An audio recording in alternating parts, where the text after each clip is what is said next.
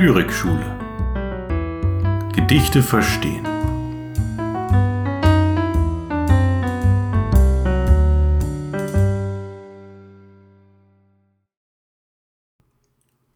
Günter Grass in Ohnmacht gefallen. Wir lesen Napalm und stellen Napalm uns vor. Da wir uns Napalm nicht vorstellen können, lesen wir über Napalm, bis wir uns mehr über Napalm vorstellen können. Jetzt protestieren wir gegen Napalm. Nach dem Frühstück. Stumm. Auf Fotos sehen wir, was Napalm vermag. Wir zeigen uns grobe Raster und sagen, siehst du Napalm? Bald wird es preiswerte Bildbände mit besseren Fotos geben, auf denen deutlicher wird, was Napalm vermag. Wir kauen Nägel und schreiben Proteste.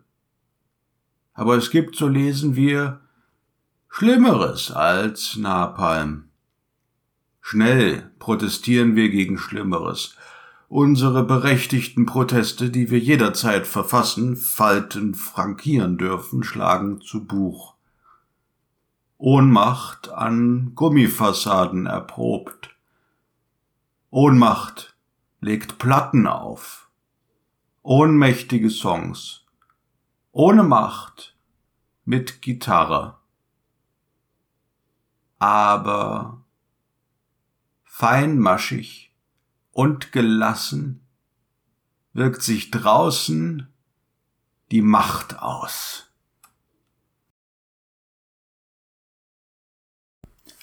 Herzlich willkommen zur neuesten Folge des Lyrikschule Podcast. Mein Name ist Johannes Diele.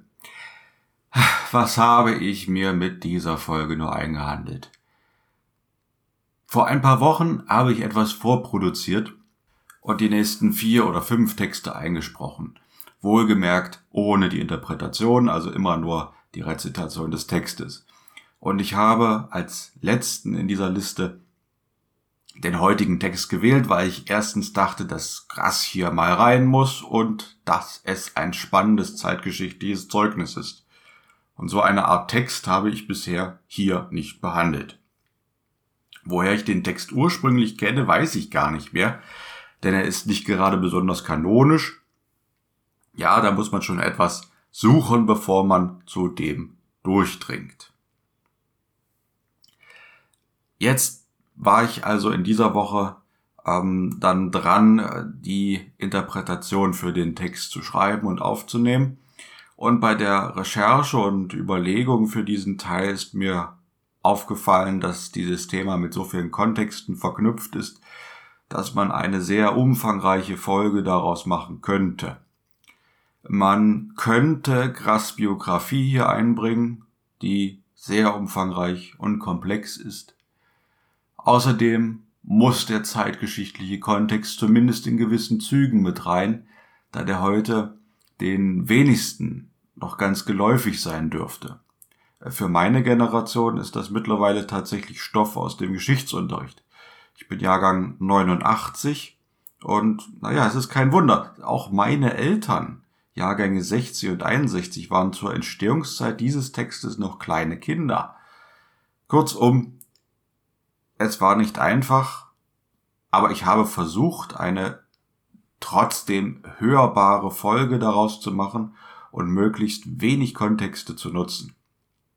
Und äh, damit ich nicht wieder endlos viel rede, bevor ich zum eigentlichen Text komme, fange ich heute mal direkt mit diesem an und werfe zunächst einen textimmanenten Blick darauf.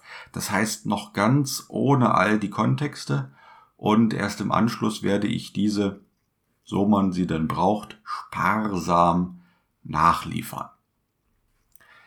Nun, der Text umfasst fünf Strophen mit vier bis fünf Versen Länge.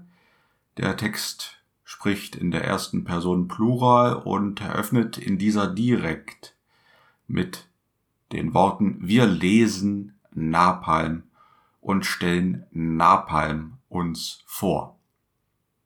Das Wort Napalm taucht allein in der ersten Strophe ganze sechsmal auf und wird damit natürlich ganz besonders hervorgehoben und betont. Es ist damit auch eindeutig als zentraler Gegenstand zumindest des ersten Teils markiert. Napalm ist also das Zentrum der Aufmerksamkeit, über das man liest, ohne sich etwas darunter vorstellen zu können, weshalb man sich noch mehr in Berichte davon vertieft. Das führt schließlich zum Protest gegen Napalm, da man seine Gefährlichkeit oder moralische Falschheit verstanden hat. Selbst derjenige, der jetzt nicht weiß, dass Napalm eine Brandwaffe mit grausamen Auswirkungen ist, versteht hier aus der Reaktion des Sprechers, dass es so gefährlich scheint, dass man dagegen protestieren muss. In der zweiten Strophe wechselt die Tätigkeit vom Lesen zum Betrachten von Bildern, um die Auswirkungen der Waffe zu verstehen. Diese sind allerdings nur mehr grobe Raster. Satellitenaufnahmen mit Vorher-Nachher-Bildern, auf denen man beinahe nichts erkennt, aber doch zumindest erahnen kann, dass die Wirkung von Napalm verheerend ist. In der dritten Strophe wird mit einer zynischen Abgeklärtheit in Aussicht gestellt, dass man bald bessere Abbildungen bekommen wird. In Bildbänden mit hochauflösenden Aufnahmen, die zeigen, was Napalm vermag. Die Erwähnung von Bildbänden klingt hier merkwürdig. Damit verbindet man doch eher Bücher von Fotografen über die Tiere Afrikas, über die schönsten Luftbildaufnahmen deutscher Burgen oder ein Verzeichnis der Werke wichtiger Maler. Stattdessen soll es hier Bildbände über den Krieg geben. Eine groteske Aussicht, die viel über die Lebensumstände des Sprechers verrät. Er und der im Wir eingeschlossene Rest sitzen gemütlich beim Frühstück und blättern in aller Seelenruhe bunte Bildbände durch, um sich dann im gutmenschlichen Protest kurz zu echauffieren. Dass dieser Protest eine nervöse und ziemlich mickrige Aktion ist, wird im letzten Vers dieser Strophe deutlich. Da heißt es, wir kauen Nägel und schreiben Proteste. Mehr als das steht nun mal nicht in der Macht jener Beobachter. Ja, da wird schon die Ohnmacht aus der Überschrift deutlich. In der nächsten Strophe tritt neben Napalm nun eine noch schlimmere Bedrohung, auf die sich die Aufmerksamkeit und der Protest nun richten. Da heißt es, Zitat, aber es gibt, so lesen wir, Schlimmeres als Napalm. Doch auch diese Proteste werden kaum Wirkung zeigen. Zwar steht es jedem Bürger frei, seine Meinung zu äußern und sich gegenüber diesen unmenschlichen Waffen schockiert zu zeigen, ändern können sie es aber nicht. Und diesen Mangel an Handlungsfähigkeit, dieser Mangel an Macht wird in der letzten Strophe auf den Punkt gebracht. Ohnmacht lautet das Schlagwort, das ja auch schon im Titel auftaucht. Das Schlagwort, das hier drei beziehungsweise in der Variation ohne Macht viermal wiederholt wird.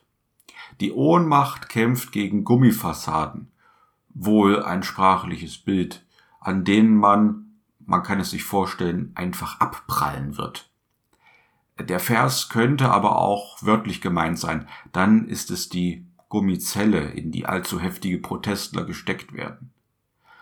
Die Ohnmacht kanalisiert sich in Protesten und in Protestsongs, die aber nichts ändern und bewirken werden im Angesicht der Macht, die nicht so lärmend und vielstimmig ist, sondern die sich subtiler äußert. Feinmaschig und gelassen wirkt sich draußen die Macht aus, heißt es ganz zum Schluss.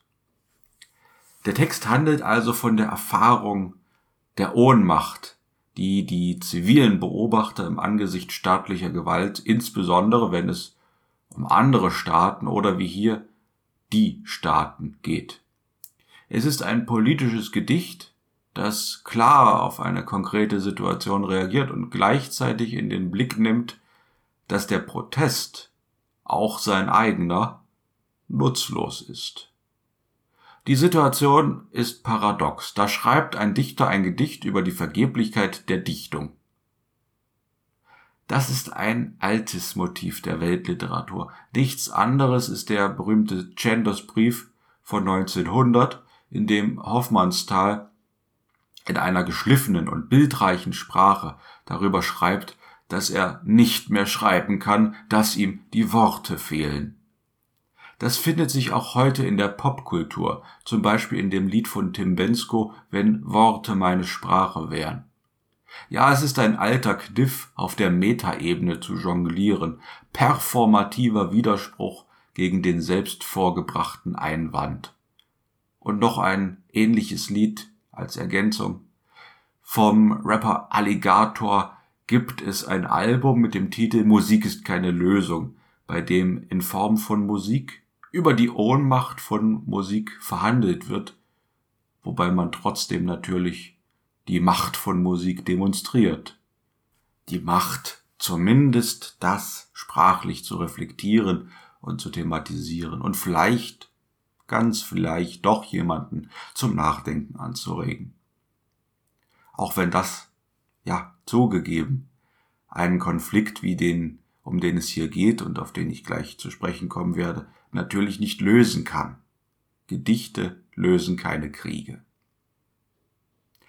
Nun, wie ist das aber sprachlich gemacht bei Grass? Er nutzt verschiedenste Mittel. Ich habe die Aufzählung schon erwähnt und die anaphorische Struktur in der letzten Strophe. Darüber hinaus ist das Gedicht reimlos, schmucklos, fast ohne sprachliche Bilder. Hier und da blitzt eine Personifikation auf, wie in dem Vers Ohnmacht legt Platten auf. Die Sprache ist ansonsten eher alltäglich, gespickt mit wörtlicher Rede, Aussagen, die am Küchentisch fallen könnten, O-Töne, in denen sich die Leserschaft wiedererkennen mag. Keine wirkliche Bestürzung wird hier vermittelt, sondern die gut bürgerlich gesittete Blasiertheit. Ja, das ist hier kein Text, der wirklich schreit und äh, sozusagen eine Sprache bedient, die dem angemessen wäre, sondern die Sprache ist so ruhig wie der ruhige Bürger, der ruhige Protestler am Küchentisch ruhig ist.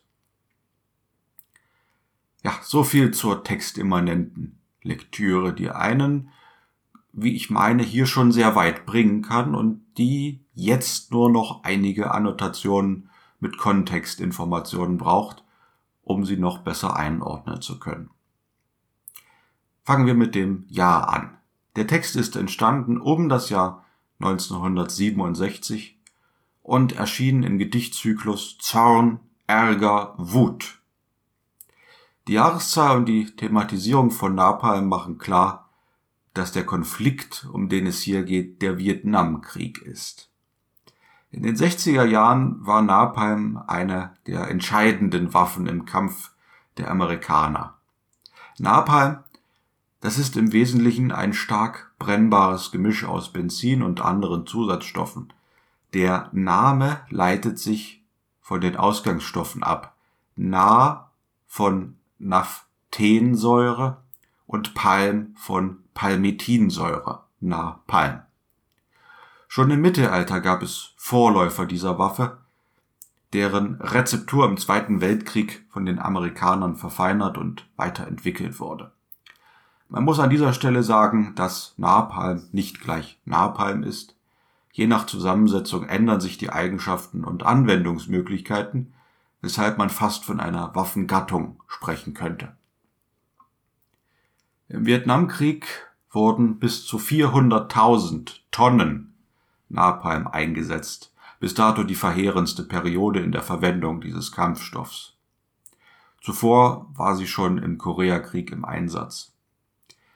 Wie Grass schon sagt, um sich Napalm vorzustellen, bedarf es wohl mehr als bloßer Worte und Satellitenaufnahmen, und insofern ist alles, was ich darüber sagen kann, nur eine unzureichende verbale Annäherung. Ich zitiere, um sich das vielleicht doch etwas vorstellen zu können, aus dem Wikipedia-Artikel zur Wirkung von Napalm. Da heißt es, bereits kleine Spritzer brennenden Napalms verursachen schwere und schlecht heilende Verbrennungen auf der Haut. Wegen seiner hydrophoben Eigenschaften kann Napalm zudem nur schlecht mit Wasser gelöscht oder von der Haut abgewaschen werden. Auch bei einem nicht direkten Treffer wirkt Napalm äußerst zerstörerisch gegen Lebewesen und hitzeempfindliches Material.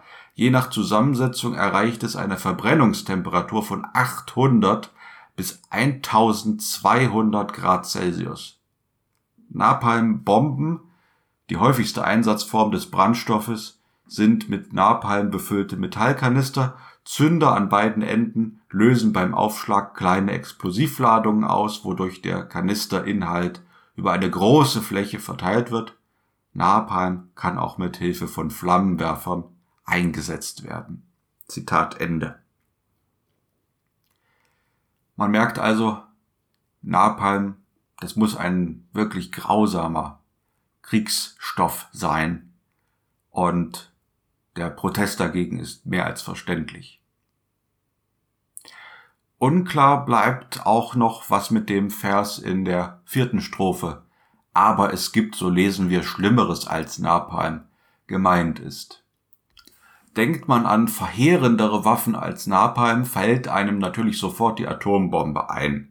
Was könnte es Schlimmeres als diese geben?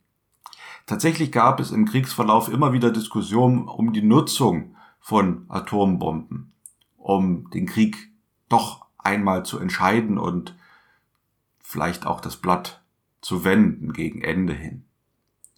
Da man aber wusste, dass deren Einsatz zu einem globalen Atomkrieg und der offenen Auseinandersetzung mit der Sowjetunion und der neuen Atommacht China geführt hätten, verzichtete man auf dieses noch Schlimmere. Neben der Atombombe könnte noch die chemische Kriegsführung der USA gemeint sein, bekannt geworden unter Codenamen wie Agent Orange. Dabei wurden dioxinhaltige Herbizide in großen Mengen versprüht, um den Regenwald Vietnams zu entlauben und den vietnamesischen Kriegern, den nordvietnamesischen Soldaten die Deckung zu rauben. Dieses Gift hat aber auch Auswirkungen auf andere Lebewesen und die Spätfolgen bei Menschen sind bis heute fatal. Immer noch sind Gebiete in Vietnam verseucht mit diesen chemischen Kriegsmitteln. Diese Hinweise, denke ich, können jetzt den Text also noch besser einordnen. Ich glaube, man versteht ihn jetzt auf der Wortebene problemlos. Zum Abschluss noch ein letztes Wort zu Gras. Günter Grass war einer der politisch aktivsten Schriftsteller des 20. Jahrhunderts oder sagen wir der zweiten Hälfte des 20. Jahrhunderts. Er hat für Willy Brandt Wahlkampf gemacht, teilweise wichtige Reden für ihn geschrieben und dessen Kanzlerschaft wohl nicht in unbedeutendem Maß mit ermöglicht. Grass, der Literaturnobelpreisträger, konnte es sich erlauben, seine politischen Ansichten offen zu äußern und hat damit medial teilweise einschlagende Diskussionen ausgelöst. Die letzte dürfte mit seinem literarisch vielleicht nur bedingt wertvollen Text Was gesagt werden muss von 2012 stattgefunden haben. In diesem Text kritisiert er die Israel-Politik. Ein Tabubruch, über den man verschiedener Meinung sein kann mit dem Gedicht in Ohnmacht gefallen, trifft Grass aber auf jeden Fall einen Nerv, der trotz des konkreten historischen Anlasses zeitlos ist. Das Thema der Ohnmacht von Bürgern gegen die großen Weltläufte, die sie nicht beeinflussen können. Auch heute gibt es dieses Gefühl der Ohnmacht und der scheinbar im Sande verlaufenden Proteste. Unsere Proteste gegen die Abholzung der Regenwälder, über Kriege und Hungersnöte, über Menschenrechtsverletzungen und Kinderarmut, sie alle schlagen zu Buche und ändern doch nichts. Und sind dennoch nicht umsonst und vielleicht nicht ganz ohne Hoffnung. Denn anders als Krass das in seinem Text schreibt, kann Protest doch etwas bewirken und vielleicht hätte sein Text wenige Jahre später nach Woodstock nicht mehr ganz so abfällig über die Vergeblichkeit von Musik gesprochen. Und damit bin ich jetzt am Ende für die heutige Folge. Ich danke wie immer vielmals fürs Zuhören und möchte nochmal erinnern an die E-Mail-Adresse, unter der ihr mir Hinweise, Wünsche, Vorschläge schicken könnt für die nächsten Folgen. Sie lautet lyrikschule@outlook.de. Und damit sage ich bis zum nächsten Mal.